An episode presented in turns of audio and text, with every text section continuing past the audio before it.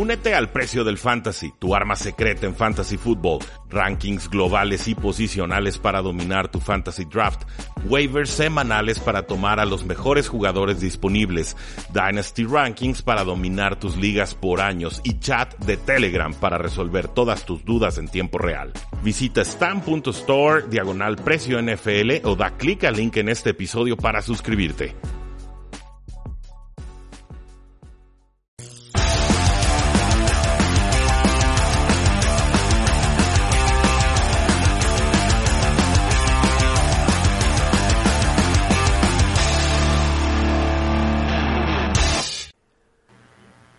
A todos y bienvenidos a un programa más de Tres y Fuera, donde la NFL no termina y nosotros tampoco. Mi nombre es Luis Jacinto, me encuentran en Twitter como arroba NFL.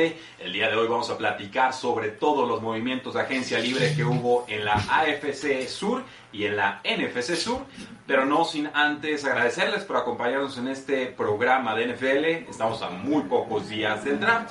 Me acompaña Oscar Huerta, ahora está de, de forma remota, pero el, el, show debe continuar y Tres y Fuera va a continuar. ¿Cómo estás, Oscar? Muy, muy bien, Rudy. Sí, ahora ya, ya remoto, ahora sí 100% y, y pues eh, a, a, unos días del draft. Creo que eso es lo importante en estas épocas porque sí nos surge un poquito de, de algo. Sí, definitivamente con los deportes detenidos, pues el, el, cuerpo pide alguna clase de distracción o entretenimiento. Eh, pero yo quiero mandarle un saludo a Gonzalo. Gonzalo es un miembro del grupo de WhatsApp de Dolphins Dynasty. Dice que es un gran seguidor del programa, que lleva mucho tiempo escuchándonos y por supuesto le mandamos un fuerte abrazo desde esta transmisión. Y también eh, comentarle a todo el público que cada vez tenemos más videos en nuestro canal oficial de Tres y Fuera en YouTube. Un video top 5 por posición rumbo al, al NFL Draft. Y esto pues es importante porque este draft va a ser distinto, es un draft virtual, es un draft en el que van a estar todos de forma remota, el comisionado va a estar grabando desde el sótano, no sabemos si, si va a usar pantalones o no, yo esperaría que sí, pero finalmente... ¿Tú?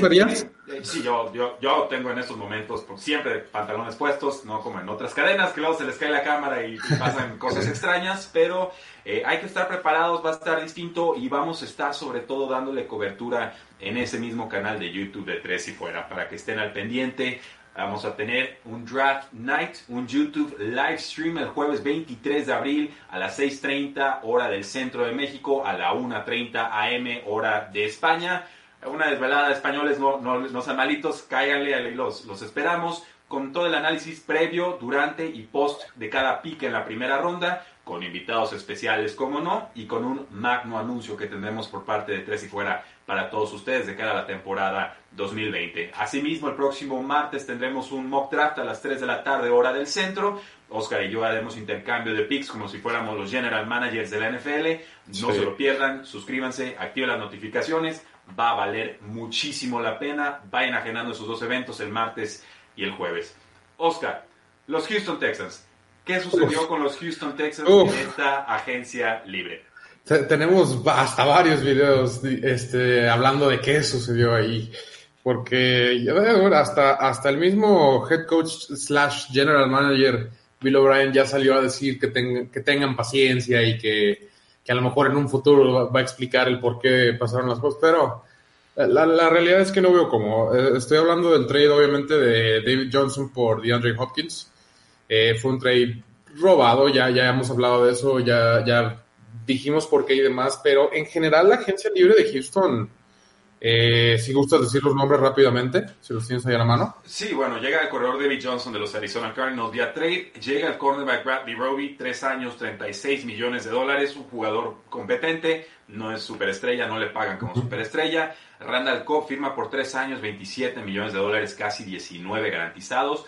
Eh, me pareció alto, pero acepto que reflotó su valor con los vaqueros de Dallas el año pasado. El bateador Kenny Fairbairn renueva por 4 años y casi 18 millones de dólares, la mitad de esos garantizados. Eh, tiene un buen pie, eso se lo, se lo concedo, pero es de, es de, rachas, es de, es de sí. rachas este pateador. El Titan Darren Fells, 2 años, 7 millones de dólares, firma nuevamente con los Houston Texans. Y el quarterback AJ McCarron, que es de lo peorcito que hay en cuanto a quarterback suplente en la NFL, renueva por un año y 4 millones de Tanto dólares. que se esperaba de él. Eh, eh, algunos, sí. algunos, yo, sí, yo nada no, de esos. A, a, mí sí me gustaba de repente, pero sí. Eh, bueno, como podemos ver, este David Johnson, seguimos extrañando esa versión del 2016 y, mi pregunta es en cuál año vamos a dejar de extrañarlo, y, o sea, en cuál año ya va a ser demasiado lejano ese 2016 para en realidad no, no, este, ya, ya no considerarlo, pues, eso es a lo que voy. Eh, Randall Cobb llega, no sé si llega con la intención de reemplazar a DeAndre Hopkins, espero que no, porque la realidad es que ni, ni la mitad, yo creo. Eh, y las demás son renovaciones, pues, este, de relleno, de cierta manera. Darren Fells tuvo, ganó ese puesto de, de alas cerradas, se le gana el contrato, necesitas un suplente. El pateador, como dices tú, es de rachas, tiene buena pierna, la verdad es que sí. Entonces creo que sí es un pateador que vale la pena retener. Creo que los pateadores se categorizan en ese, sentido, retenerlos o no retenerlos. Digo, también faltaría agregar el trade que fue más reciente, el de Brandon Cooks, que llega por una segunda ronda, por ahí un intercambio de cuarta ronda del 2022, si recuerdo bien. Eh, mucho capital el que paga Houston por un receptor talentoso, sí, con Santos y con Patriotas y con Rams, con temporadas de más de mil yardas con cada uno de ellos, pero que ha tenido por lo menos cinco conmociones registradas. Entonces, sabemos que han habido más. No, no, no todos los golpes que te pueden conmocionar, desgraciadamente se registran como tales. Entonces, de 5 para arriba, yo creo que un mal golpe más y ahí queda, porque no es el tipo de constitución física que parezca pueda resistir muchos embates más, pero aquí arriesga Houston. Eh, su grupo de receptores es muy capaz. El tema es que no va a haber un reemplazo directo para, para Houston eh, con, con DeAndre Hopkins. Ahora, las bajas, pues de Andre Hopkins, por supuesto, el pass rusher DJ Reader, que fue, estuvo bastante cotizado en agencia libre, y el cornerback Jonathan Joseph, que era un jugador de rol, sin, sin más, me parece. Sí, bueno, eh, claramente las pérdidas son muchísimo mayores. Este, en, en realidad, eh, en, en, firmas como tal, nomás fue Randall Cobb, en realidad. Todo lo demás fue renovación y lo de David Nelson fue trade. Se te fue un liniero defensivo bastante importante diría yo. Yo creo que el segundo más importante, eh, de Andre Hopkins, pues obviamente es lo que es. Y, a lo que voy es que representa muchísimo más lo que perdieron a lo que ganaron. No sé, y, sobre todo que no estaban en una posición para perder más de lo de ganar. No es como que llegaron al Super Bowl y, se gastaron el dinero o, o están a un jugador de llegar a eso o algo así. No sé si me voy a entender. No, pues el dinero sí se lo gastaron. El tema es ah. que se lo gastaron para pasar a la segunda ronda de postemporada. Pues, exacto. Eso no, alcanza. No, no me gusta la agencia libre de Texas. Sí, exacto. Y hay que ver cómo, cómo se va, evolucionando la AFC eh, Sur, porque es muy competida. Con los Tennessee Titans tenemos mucho movimiento importante y oneroso, o sea, costoso. Tenemos a Ryan Tannehill que renueva por 4 años y 118 millones de dólares después de la mejor temporada de su carrera. 62 millones de esos están garantizados. Luego tenemos a Derek Henry con él. Interesante que no lo renueven, deciden aplicarle la etiqueta de jugador franquicia. Le estarían pagando alrededor de unos 12, 13 millones de dólares, si recuerdo bien la cifra. Completamente garantizados, pero por una sola temporada. Lo cual nos dice que los Titans, a pesar de correr mucho, ya entienden que los corredores no son de fiar porque es una posición de mucho desgaste. En el tackle ofensivo Dennis Kelly lo renuevan por tres años, 21 millones de dólares, con unos 9 millones garantizados. Y llega el pass rusher Big Beasley Jr. por un año y 12 millones eh, de ¿Qué dólares. piensas de eso? No me, nunca me ha llenado la pupila Big Beasley. En su primer año como novato se, se, infló de sacks contra equipos malos y contra los difíciles no aparecía ahí. Y ha venido a la baja. Eh, sinceramente me parece poco reemplazo para lo que deja ir eh, Titans, que sería en este caso Jerome Casey por una séptima ronda de, este año a los Broncos. Sí, bueno, ahorita hablamos de ese robo, pero rápidamente con las, bueno, con lo que regresó, con lo que firmaron, porque en realidad nomás firmaron a Big Beasley. Eh, Derek Henry le pone la etiqueta de jugador franquicia y le dan el contrato grande a Tannehill. Eh, mucha gente eh, hablando de esto específicamente se enojó, se molestó, así como que el que te está cargando el equipo es Derek Henry, cómo le das el contrato a Ryan Tannehill, eh, tu corredor es el alma de tu equipo y lo habla. Y, y sí, este, a lo mejor moralmente no es lo mejor, sí, sí entiendo ese lado del contrato de Tannehill, pero la realidad es que futbolísticamente es lo más inteligente. yo prefiero mil veces darle el contrato al coreback, independientemente de que tenga 14, 14 intentos por juego, y eh, eh, darle el, contrato a corto plazo, por así decirlo, que después a lo mejor puedes eh, tratar de negociar ahí algo con él al corredor. Obviamente, tomando el ejemplo de que acaba de firmar Christian McCaffrey, para que te des una idea de más o menos el rango que andas viendo en cuanto a contrato para Derrick Henry, sí asusta un poco, sobre todo cuando le acabas de pagar a tu coreback eso y cuando pues quizá todavía tienes otras cosas, habiendo, pudiendo ponerle la etiqueta de jugador franquicia, creo que es una decisión correcta. Eh, lo de Big Beasley, estoy un poco igual que tú. He visto destellos, o sea, tiene esos, esas explosiones de repente, pero sí es, es algo inconsistente.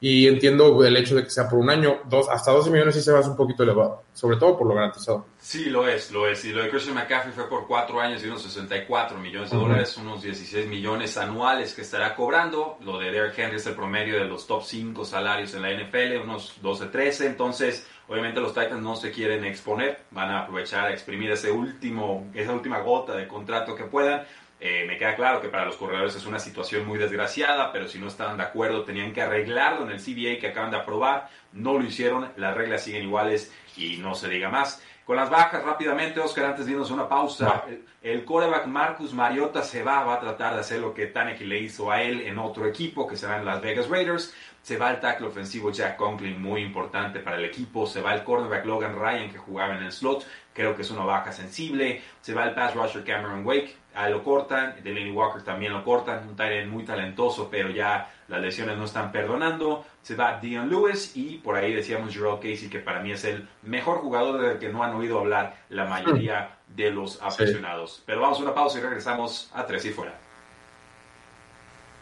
Regresamos a Tres y Fuera, donde la NFL no termina y nosotros tampoco. Yo soy Rudy Jacinto, me acompaña Oscar Huerta, está Mario Uscanga en los controles más o menos locales, porque ya lo está haciendo de forma remota.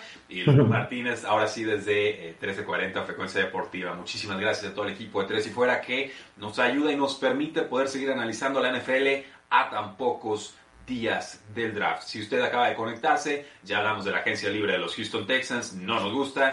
Ya hablamos de la agencia libre de los Tennessee Titans, nos parece aceptable, aunque con una baja sensible de... Inteligente, diría yo. Pensada, así es. Y tenemos que pasar entonces a estos Indianapolis Colts, que el año pasado los agarraron la pierna cambiada, hablando de términos futbolísticos, porque se le retira a Andrew Luck porque tiene que ascender Jacoby Brissett, porque empieza bien, porque acaba mal. Yo creo que es por lesión, otros que crees porque el nivel no lo trae. Y el tema aquí es que llega la hora ah. de adquirir un jugador estrella, de gastar. Había que aflojar la cartera porque así lo exige el CBA. Y entonces hacen un trade importantísimo por el pass rusher de Forrest Buckner de los San Francisco 49ers. Oscar, primero, eh, ¿qué te pareció el trade? Pero sobre todo, ¿qué consiguen los Indianapolis Colts con DeForest Buckner que no podían encontrar en agencia libre y que posiblemente no podían encontrar en este. Eh, justamente eso iba. Eh, creo que eh, estaban, en pick, estaban en el pick 13, si no me equivoco.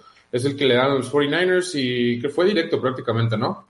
Eh, de Forrest Buckner, pues es, es un jugadorazo. Creo que Colts llegó a la conclusión que en 13, esa específica posición, no ibas a encontrar a alguien así. Estamos hablando más o menos de Javon Kinlaw a lo mejor quien te hubiera tocado en esa posición 13.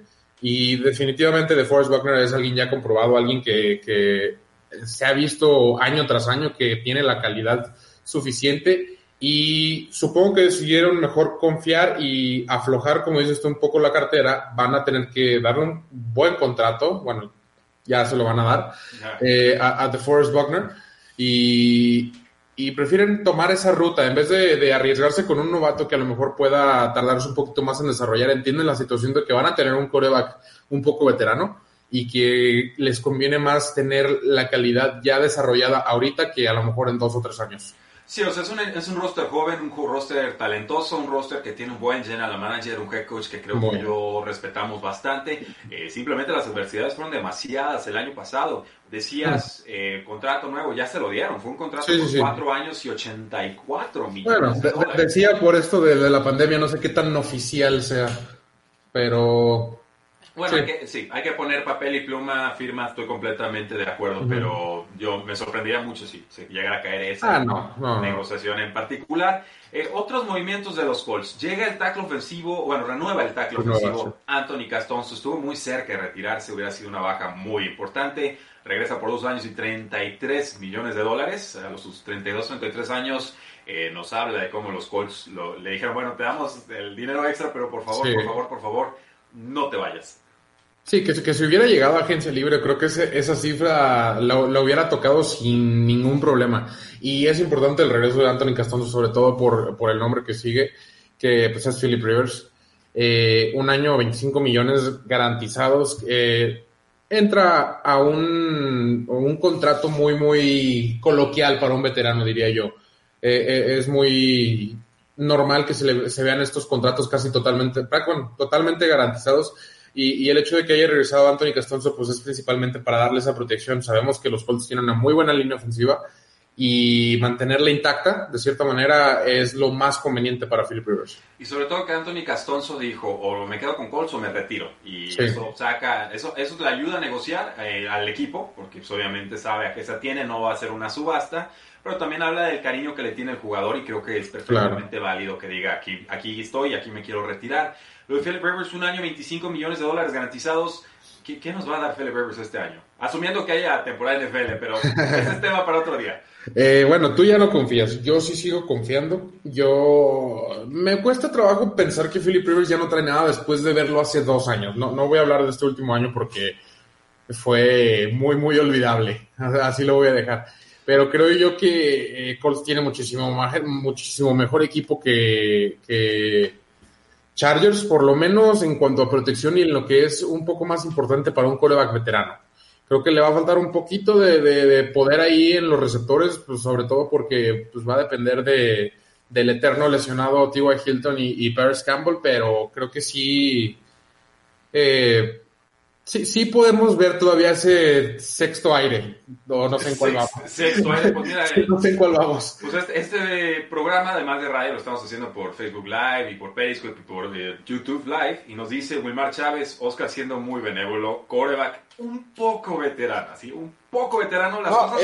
Es, que tenemos un coreback de cuarenta y tantos años en otro lado, por eso, o sea, la comparación es, es difícil. Te fuiste al extremo, pero nos dice las cosas como son ya está en la última. Y es cierto, tiene 38 años, pareció. Yo, yo lo vi en vivo en el Estadio Azteca. Se le cayó el brazo, lo traía colgando. Sí, sí, o sea, más bien lo que me cuesta trabajo pensar es que hace dos jugó tan bien, tuvo unos partidazos y, fue, fue blanco y negro totalmente estas últimas dos temporadas. Sí, yo, creo que va a mejorar con los Indianapolis Colts. Creo que la línea ofensiva le ayuda muchísimo. Creo que va a hacer mejores prestaciones que lo de Jacoby Brissett. No creo que llegue a tocar el nivel de hace dos años porque los Cora cuando se van, se van por el precipicio. O sea, no es una caída sutil. Y mando saludos a, Peyton Manning en ese sentido. Pero, bueno, ganó el Super Bowl. No, no, claro. Se, lo llevaron. Se lo ganaron, pues tantos años llevándose al equipo a los hombros, le tocaba a uno al revés. Eh, las bajas de los Indianapolis Colts, se va el Tyrant Derek Ebron, se va peleado, no quiso saber más del equipo. Eh, brilló hace dos años con Andrew Locke, con Jacoby Brissett, la química no fue la misma. Eh, se va Devin Bunches, había firmado por un año 10 millones de dólares, se lastima desde temprano, no, no hubo más que hacer ahí. Se va el pass rusher Jabal Sheard, un jugador al que estuvo con los Patriotas, que conozco bien, que me gusta, que me parece un jugador bastante completo el safety Clayton Gathers y se va también, por supuesto, el pick número 13 global en el trade de, eh, de Forrest Buckner. Vamos entonces con el siguiente equipo, Oscar, estos Jacksonville Jaguars, que, que yo lo dije, ¿eh? amenazan mm. seriamente con ser el peor equipo en toda la NFL y no hablo solamente a nivel gerencial, que ya lo son, sino por lo que va a haber en el campo. Pero ¿cómo si, si te encanta Gardner Minshew? no lo hace todo, Oscar. Sí, no, no, no, me queda bastante claro. De hecho, hay, rumores hasta que si por ahí llega Herbert a, nueve, creo que son. Sí. Eh, hay rumores de que podría irse, acabando la Minshumania rápida, muy rápidamente. Toda la especulación. Yo podría pensar, incluso, bueno, hay rumores de que Herbert se va antes que tú, ¿ah? sí, bueno. Muchos medios. No creo que pase. Yo esperaría que no, porque no le deseo un error a un equipo, una franquicia NFL, y creo que eso sería un grandísimo error. Sí. tema de lesiones eh, por un lado. Pero estos Jacksonville Jaguars creo que podría ser un buen landing spot para Tua Tagovailoa. ¿eh? Yo ahí dejo el, apunte. Eh, Yannick Ngakwe llega con la etiqueta de franchise tag porque pues, ya se quería ir y el equipo dice no, eres un jugadorazo, no me importa si no me hablas, yo te controlo y el tema aquí es que Yannick Ngakwe yo creo que tendría que ser cambiado durante el draft, pero por, veremos, porque en verdad es un jugadorazo, es un top 5 en su posición, un jugador muy completo y Jacksonville no lo va a regalar. Eso, eso no lo ha dejado muy claro. Llega el linebacker Joe Schubert, 5 años, 54 millones de dólares, más casi 23 garantizados. eh, mucho dinero, Oscar. Sí, sí, definitivamente mucho. Y te lo digo porque es este un jugador que a mí me llamaba mucho la atención, me gustó mucho lo que vi el año pasado. Y pues por ahí mi equipo necesitaba un linebacker más o menos. Pero cuando vi este monto dije, ni de broma. Eh, entiendo totalmente, una, por qué no lo firmó otro equipo más rápido, porque creo que sí tardó unos días. Eh, o sea, es demasiado simple. O sea, no, no, te estoy diciendo que no es un buen jugador, pero no estamos hablando de ese calibre de jugador, no de ese calibre, sobre todo de linebacker, porque como linebacker para ganar esos números, estamos hablando de, de Luke Kuechly, de ese tipo de, de, jugadores. Sí, jugadores absolutos o pass rushers muy este, sí. desenfrenados Joey Sober no, es un jugador competente que te organiza la Confiable. defensa. Como decir, que, que, suma snaps, pero yo no esperaba 50 millones de dólares. ¿eh? Sí, no. O sea, sí, nos habla de la urgente necesidad que tenía ahí Jacksonville de poner algo que le pudiera dar, eh, aunque fuera a un nivel medio, a un, a un precio altísimo.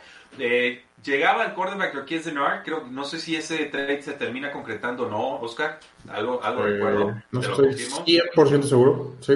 Eh, bueno, lo estoy investigando sí. en, en Bueno, de, mientras hablo de yo de lo de Ngakwe, porque sí se me hace curioso. Eh, es algo tipo Stephon Diggs, es lo que se me hace, se me hace curioso. O sea, lleva quejándose, quejándose y quejándose y nomás no lo cambian. Eh, es lo que se me hace raro. Los que más se quejan son los que menos lo cambian. Y, yo esperaría que en el draft, porque, sobre todo porque yo pensé que ya lo hubieran cambiado. Para estas fechas yo pensé que ya estaría con otro equipo, pero no. Para el draft supongo que van a intentar moverlo ahí. Tengo entendido que andan buscando segunda, primera tardía. Se me hace un poquito caro, pero por necesidad sí veo un equipo dándolo. Por ejemplo, si, si empiezas a pensar en los equipos tardíos de playoffs, o sea, se me viene a la mente el mismo Kansas que a lo mejor su pick 32 no, no, no a lo mejor no vale tanto. No, a lo mejor no encuentras ese, un jugador de ese impacto como Jerry Ngakwe. Sí, pero imagínate que lo cambies por una segunda ronda, el equipo hace el pick, el Yannick Ngakwe tiene algún tema de lesión médica y entonces ¿qué haces, no? Sí, bueno, eso es por la situación obviamente en la que vivimos, sí, sí va a complicar las cosas bastante. Sí, por eso creo que la, la, agencia libre murió bastante, bastante rápido. Eh, uh -huh. Sí, ya investigué, Marqués de Nord había firmado y pues simplemente eh, se cayó, se cayó la negociación. No nos hablan de por qué, me parece que son temas financieros, no vale. físicos. Y Darquez Denard en estos momentos, ex cornerback de los Cincinnati Bengals, sigue como agente libre. El dinero Tyler Shatley renueva por un año 1.5 millones de dólares, un jugador de rol. Y pierden a Calais Campbell por la vía del trade, que llega a los Baltimore Ravens, si recuerdo bien. Sí. Eh, jugadorazo. Por una eh, quinta ronda. Pierden a, regalo, pierden a Marcel Darius, pierden al cornerback Nick Foles vía trade y pierden al cornerback AJ Bouye. ¿Qué bajas? Eh, bueno, empezando por Calais Campbell. Obviamente esto es un tema de contrato porque quinta ronda es, es muy barato. Eh, se le, le, van a pagar allá sus 16 millonzotes en Baltimore y pues obviamente Jacksonville ya no podía. Darius pues también es una baja sensible. Eh, Nick Foles se va a Chicago vía trade para hacerle competencia al fabuloso Mitchell Trubisky. Y AJ Boy se va. Otra cosa que no hay que olvidar eh, es que también se fue Jalen Ramsey. Sé que no aparece aquí, pero en realidad estás, vas hacia tu primera temporada sin Jalen Ramsey, sin AJ Boy. Y, y, pues no tienes corners. Definitivamente no tienes corners. Ese perímetro está bastante, bastante mermado. Y creo que van a tener que atacar eso en, en el draft significativamente. Sí, pues Oscar, antes de irnos a la pausa, los, los, Houston Texans tienen en estos momentos 19 millones de dólares en espacio salarial, los Tennessee Titans tienen 21 millones de dólares, los Indianapolis Colts están en la quinta posición global de espacio salarial en la NFL con 25 millones. Y los Jacksonville Jaguars, a ver si los encontramos porque andaban bien, sotaneros, eh, no me están apareciendo. Eh, tienen, mucho, tienen mucho dinero perdido. Pues sí, mucho dinero perdido, pero ahorita tienen 14 millones de dólares de espacio salarial, entonces... Eh, a los cuatro equipos les queda dinero para hacer movimientos en agencia libre, para firmar a sus novatos y posiblemente pensar en algún trade. Solo para que lo tengamos en mente, antes de irnos a una pausa comercial y volvemos a Tres y Fuera.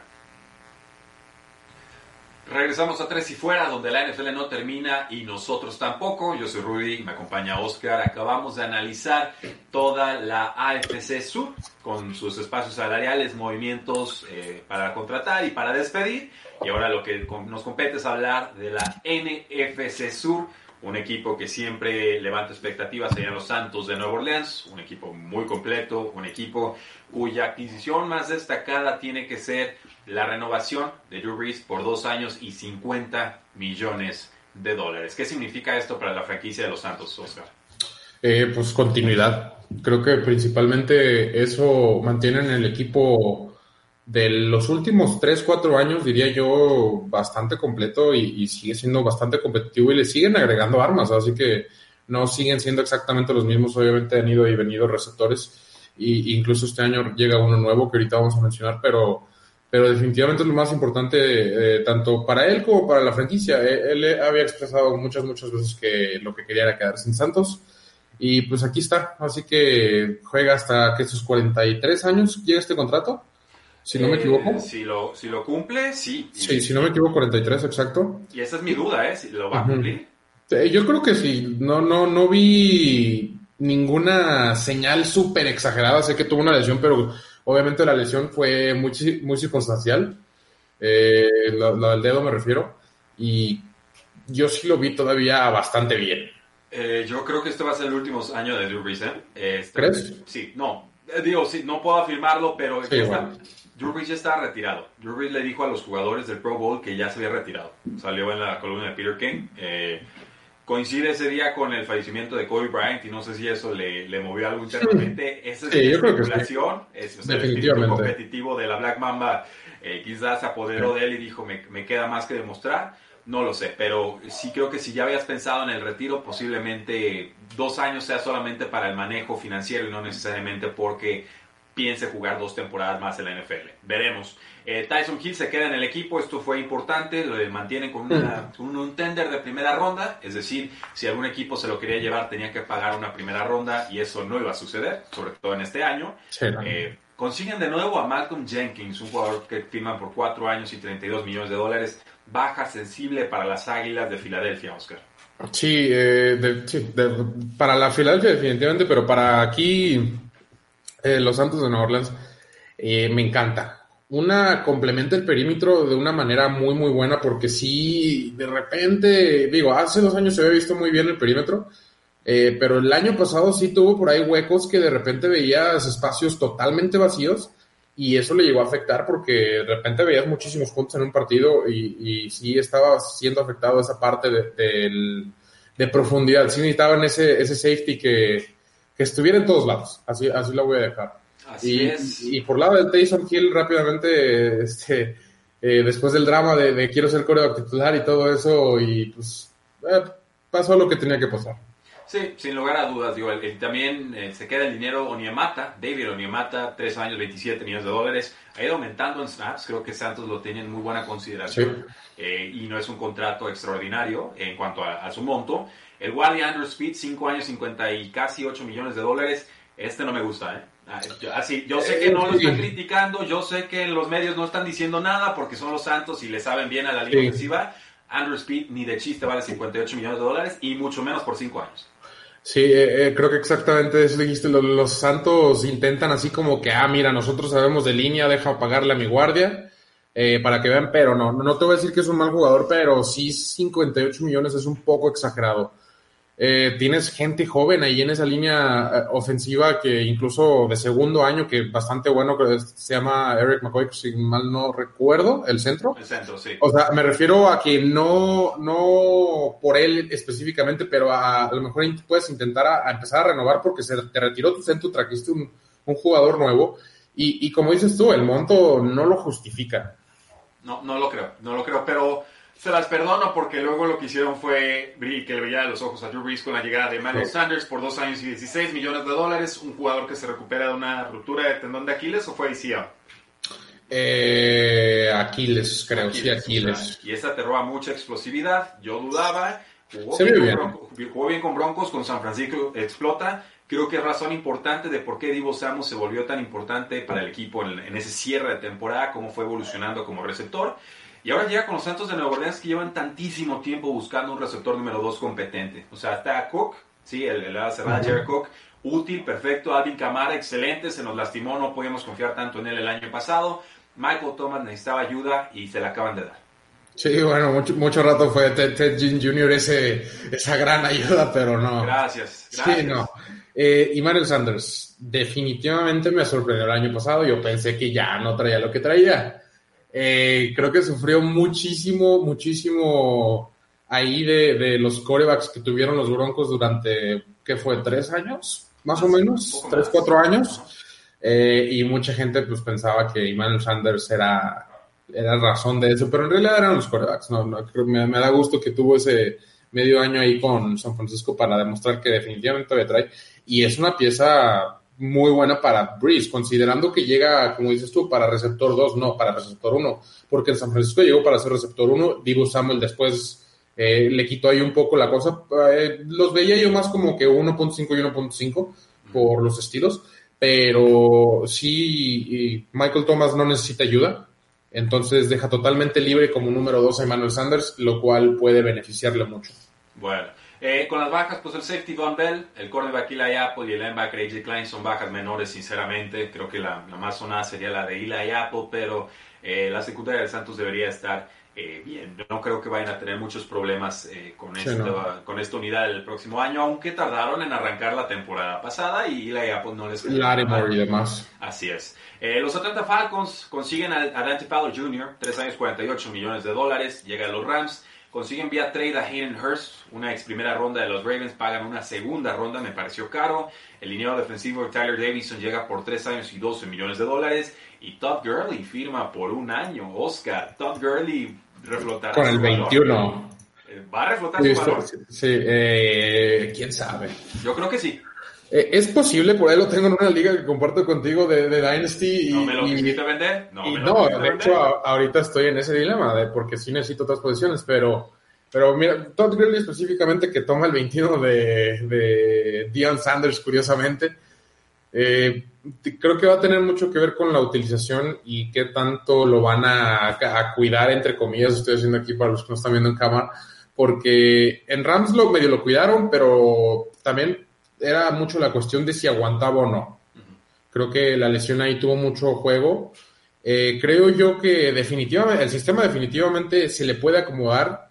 Eh, si, recordamos un poco el rol de Devonta Freeman, hace dos años era muy vertical, muy, muy parecido, diría yo, no, no tanto, pero sí, sí se le puede adaptar totalmente a Todd Gurley y Todd Gurley definitivamente es un mejor corredor. Sí, creo que, que, llega bien, creo que regresa a casa, es un jugador que sale de la Universidad de, de Georgia. El tema de la rodilla, claro, pero por el dinero que lo firmaron, que fueron como 6, 7 millones de dólares, si recuerdo bien, eh, perfectamente yo hago esa apuesta por Todd Gurley, esperando poder reflotar un poco de su valor y de su producción. Nos dice Ferracilla que regrese Jimmy Graham a Saints y gane un Super Bowl con hmm. Brees. Pues ese era el sueño dorado, pero pues nunca se dieron, se dio juntos, ¿no? Drew Brees ya tiene el suyo, Jimmy Graham, pues no. Qué buen dúo. Es fue un, dúo histórico, sin lugar a dudas. Eh, Gori Pro 1 nos dice saludos desde España, muchas gracias por vuestro trabajo, ¿no? Gracias a ustedes por eh, escucharnos y seguirnos. Las bajas, Oscar, antes de irnos a la pausa con el cornerback Desmond Trufant cortado, llega, por supuesto, pues ¿quién va a llegar aquí a reemplazar? Esa es una prioridad número uno del draft. Sí, sí, eh, la defensa en Atlanta ha sido prioridad, ya lleva varios años siendo un poco prioridad, eh, ya sea por pass rush o por corners o demás, y ahora pues se les va el, eh, un, eh, diría lo más importantito que tenían en el perímetro, de, lo más importante pues diría yo, eh, y no llega nada para reemplazarlo de, así como tal, y no sé si van a tratar de ir en el draft por algo, obviamente en el draft, que es un pick 14, por ahí más o menos medio, medio, round, estoy hablando que, que, ya te toca el segundo, quizá tercer corner, entonces sí va a estar interesante a, ver qué pasa. Pierden nombres, nombres conocidos, fíjate, pero que nombres que no funcionaron, creo yo. Sí, bueno, está Desmond Trufant, se va. Eh, se va, Devonta Freeman ya venía muy a la baja. Creo que la línea ofensiva tuvo algo que ver con eso, pero las lesiones también. Devonta no es el mismo de, de, antaño. Vic Beasley se va, lo hablamos para que el jugador que ya con los Tennessee Titans, creo que Falcons ya estaba harto de él, no querían saber, saber más. Eh, no porque fuera mala persona, simplemente porque la producción nunca fue la de una primera ronda. Eh, Devondre Campbell llega como, bueno, se va como linebacker, se va Adrian Claiborne, que es un jugador que ya han cortado dos veces en, en su carrera los Falcons. Eh, se va el guardia Wes, Wes Schweitzer, que creo que lo pronuncié bien, y se va sobre todo el tight Austin Hooper. Pero llega Hayden Hurst, oye. Ah, no, bueno. Eh, de hecho, lamentablemente creo que sí es por eso que llegó. Eh, pagan una segunda ronda que carísimo. Creo que no hubiera pagado una segunda ronda por Hooper. No. Eh, eh, o sea, quizá a lo mejor, o sea, me la pienso. Ahora dar una por Hurst sí, sí es algo curioso. No, me entendí muy bien qué pasó ahí. En general, ¿cómo calificas la agencia libre de Santos y de Falcons antes de la pausa?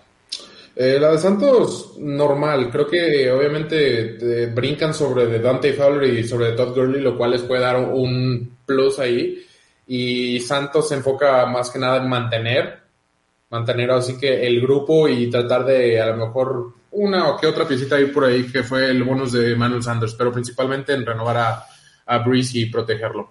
Sí, y los Falcons pues, me parece una agencia libre muy flojita. Ni, ni las altas ni las bajas me impresionan. Pero bueno, vamos a una pausa comercial y regresamos a Tres y Fuera. Llegamos al último bloque de Tres y Fuera. Yo soy Rudy Jacinto, me acompaña Oscar Huerta y en estos momentos tenemos que hablar de las Panteras de Carolina que han sido una de las historias más intrigantes de todo el off-season. Han tenido un mundo de movimientos, han tenido cambios con corebacks, han tenido cambios con receptores, han tenido cambios de lineados ofensivos, tuvieron cambio de head coach. Todo está cambiando en Carolina. Para bien o para mal, no lo sabremos hasta que inicie la, temporada y tenemos que darle dos o tres años por lo menos a este coach que llega de colegial, Matt Rule, para cambiar y transformar esta franquicia después de la salida de Ron Rivera. Oscar, las adquisiciones del equipo, primero, pues la extensión por un año de Kyle Allen, que después fue cambiado a los Washington Redskins por una quinta ronda, si no falla la memoria. El safety Trey Boston, tres años, 18 millones de dólares, me parece un buen jugador. El quarterback Teddy Bridgewater, y esta es la contratación estrella. Tres años, 63 millones de dólares, 33 millones de dólares garantizados. ¿Los vale o no? Ay, no sé. Te lo juro que creo que esta es una de las contrataciones que más me causa conflicto personal, porque no, no sé qué esperar. obviamente hemos visto a Teddy Bridgewater en, muy a la Jimmy G, en pedacitos, así esporádicos eh, por la liga y por, por, equipos tanto con Minnesota como con Saints. Eh, yo sí me atrevo a pagárselos, eh, por lo que he visto, pero sí, sí tendría un poco de, precaución o por lo menos tener un, plan B, un plan de escape en dado caso de que esto no funcione. Porque en realidad, así, a titular una temporada completa después de todo un offseason y demás, creo que esta sería la primera, porque siempre, siempre tuvo ahí alguien haciéndole sombra. Sí, eh, digo, estaba con los vikingos de Minnesota y luego sufre la terrible lesión. Eh, no estaba conquistando el mundo antes de esa lesión, o sea, era un, quarterback promedio, bien, segurito, manejando, era una especie como de Lamar Jackson diluido, si lo quieren ver un poquito así, eh, una mezcla de Lamar Jackson y, Alex Smith, creo que lo podríamos llamar. Lesión y demás, reflota su valor y ahora tiene una oportunidad que me parece justamente se ha ganado, porque si los Santos llegan a postemporada de forma tan cómoda fue gracias a que Teddy Bridgewater y que el equipo lo arropó bien, eh, hizo bien eh, su, trabajo. Sean Payton ayudó, pero no cualquier quarterback te salva. ¿eh? y, eso es a lo, que voy. Era de los mejores suplentes, me pareció un titular de bajo calibre. Ahora vamos a ver qué puede ofrecernos, porque el elenco de receptores que tiene es muy poderoso y Christian McCaffrey también fue renovado por un dineral, o sea, un contrato récord en la historia para un corredor que yo no se lo hubiera pagado y creo que tú tampoco, Oscar, porque a los 27, 28 años empiezan a desaparecer los corredores y por más pases que atrapen, la realidad de la posición es que es de desgaste. Sí, eh, bueno, lo de Christian McCaffrey creo que son como 16 millones de dólares en un solo año. Eh, hablando de darle 16 millones de dólares, creo que sería tu segundo, tercer mejor jugador pagado de la ofensiva. Sí. Eh, diría, creo que tercero, creo que por ahí va a haber algún línea ofensivo a lo mejor que gane más. Eh, pero bueno, darle 16 millones al año a tu corredor simplemente para mí no es lógico. Eh, estamos hablando de la quinta o sexta, quizás séptima, en algunos casos, este, posición más importante de tu ofensiva. Y le estás pagando como si fuera la tercera. Y como dices tú, eso, eso es una posición que se desgasta rápido y que, que es muy fácil que de un año para otro no rinda de la misma manera. Sí, totalmente. O sea, ese, es el análisis. Por más eh, que pase que atrape, es un corredor y un corredor corre entre los tackles y un corredor se desgasta. Y das 250, 300 toques de balón por temporada. Y que siempre los dan. y sí, se los están dando. Ya llegó bien justito hasta último final de temporada. Eso es lo que no alcanzamos a, a ver en el reporte de lesionados porque no llegaron a postemporada. Esa es mi, mi apreciación ahí. Llega el tackle ofensivo Russell Okung de los Chargers por la vía del trade, cambiado por el guardia Trey Turner. Me parece que pierden un poquito, pero eh, se vale. O sea, vale más la posición de tackle que de guardia. Es más veterano Russell Okung, se acaba su contrato antes, entonces liberarse ese dinero más fácil. Entiendo el movimiento para las Panteras de Carolina. Llega el receptor Seth Roberts, que ha estado rebotando primero con los Raiders, después estuvo un rato con Baltimore. Jugador de rol, receptor número 4 sin más. Eh, manos de sartén de repente. El guardia John Miller, un año, 4 millones de dólares. Y el pass rusher Stephen Weatherly por dos años y 12.5 millones de dólares. Eh, enfocándonos en las, en las bajas, Oscar. Creo que aquí, con el quarterback James Bradbury, tú lo tienes en mejor opinión que yo. ¿Por qué? Eh, bueno, como empezó la temporada de entrada, creo que empezó la temporada de una manera muy diferente a, a, como la terminó. Eh, lo pierden y, pues creo que sí va a ser una baja importante, no, no digo así estratosférica, pero pues es como cuando se fue Josh Norman de este mismo equipo. Sí, sí fue una baja, pero ya iba así como que de bajada, ya iba no, no, no rindiendo de la misma manera que una vez había rendido, a lo, que tenían acostumbrados podría ser. Ok, eh, lo entiendo. A mí me parece que concede demasiadas jugadas grandes y eso es muy peligroso para un cornerback número uno. El pass rusher Gerald McCoy también se va del equipo, se va el pass rusher Mario Addison, se va el tight end Greg Olsen, un veteranazo. Creo que va a estar bien reemplazado por Ian Thomas, no me preocupa su salida. Eh, Vernon Butler, pass rusher, bueno, línea defensivo también se va. Se va el safety Eric Reed y Oscar se va Cam Newton. El quarterback, que lo llevó al Super Bowl en el 2015, que estuvo a un par de jugadas de llevárselo, que no le saltó a la pelota. Exactamente, esa jugada, ese momento cambió su carrera. Bueno, no, sé si exactamente ese, pero definitivamente no fue el mismo después de ese Super Bowl. Eh, le pasa a todos. Eh, siempre existe esa resaca y, tanto este equipo como Falcons, como muchos otros no han podido recuperarse, los mismos Broncos eh, no han podido recuperarse y eso que ellos lo ganaron. Pero sí, hablando específicamente de aquí de Cam Newton, lamentable, diría yo, creo que es mejor quarterback de, que Teddy Bridgewater. sí. Si, si, lo ponemos desde ese punto de vista, entonces por desde ahí a mí ya no me, no me encanta ese movimiento. Eh, ya tenía contrato, lo cual significa que pudiste haber gastado esos 33 millones garantizados, 63 millones en otras cosas. Eh, no sé si eh, Matt Rule ahí tuvo mucha opinión o, decisión sobre qué va a pasar con Cam Newton, porque yo me, hubiera imaginado que le hubiera gustado quedarse con Cam Newton después de lo que hemos visto. Está bien, no jugó muy muy bien este último año o dos, considerando que tenía lesiones y todo lo, todo lo demás hasta Peyton Manning no jugó un año, hasta Tom Brady no jugó un año, o sea, no, se me hace un poco pronto para una, para descartarlo, y dos, para pensar que Bridgewater es muchísimo mejor opción como para gastar y perder el dinero muerto que vas a perder de cambio. Yo creo que lo que están pensando las panteras de Carolina es que borrón y cuenta nueva, gracias a Newton, no sabemos cómo estás de la lesión, no podemos revisarte bien, eh, intentamos cambiarte, no se pudo por este tema de, de la supuesta, no iba a decir la supuesta pandemia, no, de la pandemia de de veras. Sí, no, pero Iba, lo decía porque pues no sabemos cómo está el pie, entonces Cam nos puede decir que está perfecto, pero eso es una suposición, a eso, eso me quería referir. No le logran cambiar, si, si logran cambiar, por ejemplo, a Nick Foles, y dices Nick Foles contra Cam Newton, lo siento, yo me quedo con Cam Newton, aunque esté al 80%. Eh, de todas formas, se rompen los dos, pues que me haga algo. uno ya ganó un Super Bowl, ¿eh? Sí, jugó menos partidos, pero sí hizo, hizo un gran Super Bowl. Eh, flaco también, y no por eso lo vamos a estar contratando, ¿verdad?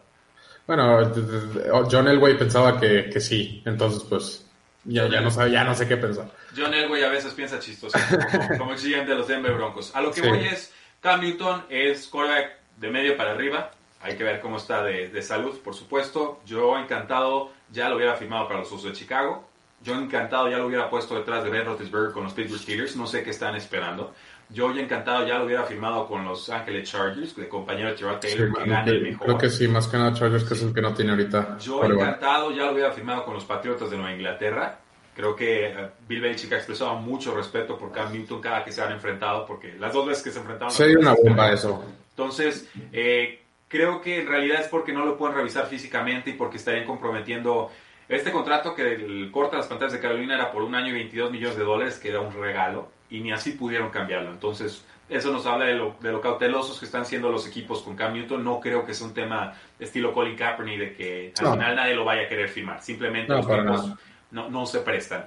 Eh, Oscar, llegamos al último equipo de nuestro análisis de agencia libre. Nos quedan seis minutos de episodio. Tom Brady se fue y llegó aquí. Ni siquiera dijiste Tampa Bay, imagínate. Eh, pero Pues sí, Tom Brady, eh, lo- lo- los Tampa Bay Brady's, eh, los Brady Buccaneers. sí, exacto, eh, 50 millones, dos años. Una, bueno, lo primero que vamos a hablar es, es ese curioso dos años y tiene por ahí una cláusula de que, que nos parece indicar que no planea retirarse después de este contrato, lo cual se me hace a mí algo curioso, porque ya tendría creo que 45 para sí, su próximo contrato. Eh, los Tampa Bay Buccaneers, yo considero que sí era un equipo que estaba muy cerca o a lo mejor a un coreback de quizá estar en el top 5 de su conferencia. Eh, tienen un rival muy, muy difícil en la propia división, entonces no, no doy por hecho eh, la división ni playoffs todavía, por, por eso mismo. Eh, Tom Brady trae todavía, pues sí, creo que trae así como podría todavía traer este Drew Brees y, y Philip Rivers. Creo que sí, eh, llegan ellos tres llegan a un punto y Roethlisberger también eh, que ya no necesariamente tienes que depender de, tu físico de tu estado de salud o de tu edad o de tu velocidad en realidad y, y empiezas a jugar un poco más con la cabeza.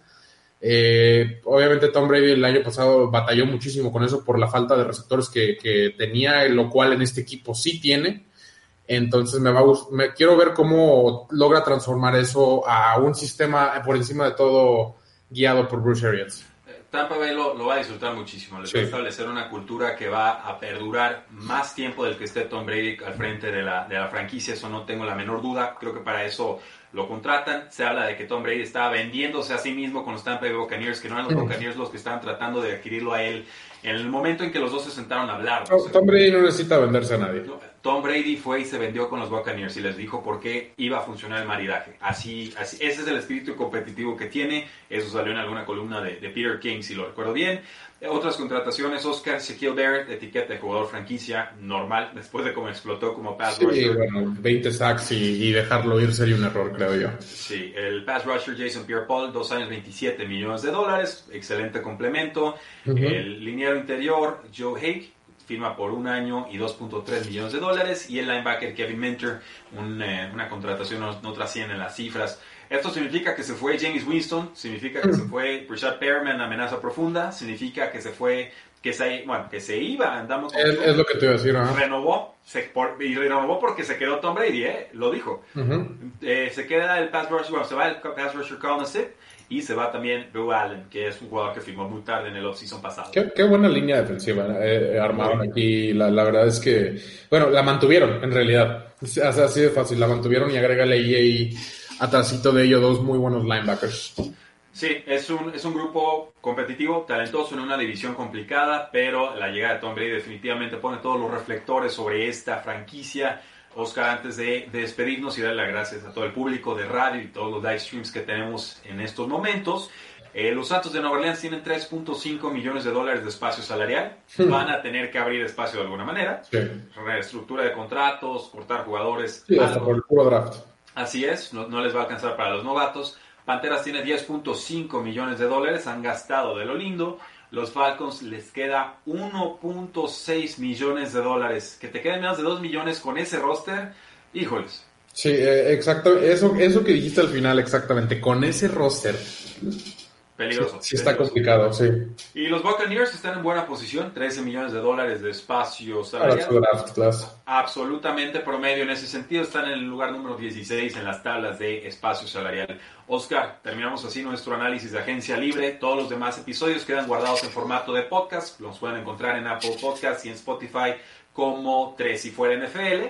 También quedan guardados como episodios de video. Los invitamos nuevamente a que nos sigan en todas nuestras redes sociales. Suscríbanse al canal de YouTube. Recuerden, Mock Draft el martes a las 3 de la tarde, hora del centro. Y el jueves a las 6.30, media hora antes de que empiece el draft, la primera ronda. Ahí los esperamos, toda la primera ronda, invitados especiales, 6.30 hora del centro de México, 1.30 M hora de España, este jueves 23 de abril, con Oscar conmigo y van a ver qué buenas personalidades invitamos. Muchas gracias, síganse divirtiendo porque la NFL no termina y nosotros tampoco. Tres y fuera.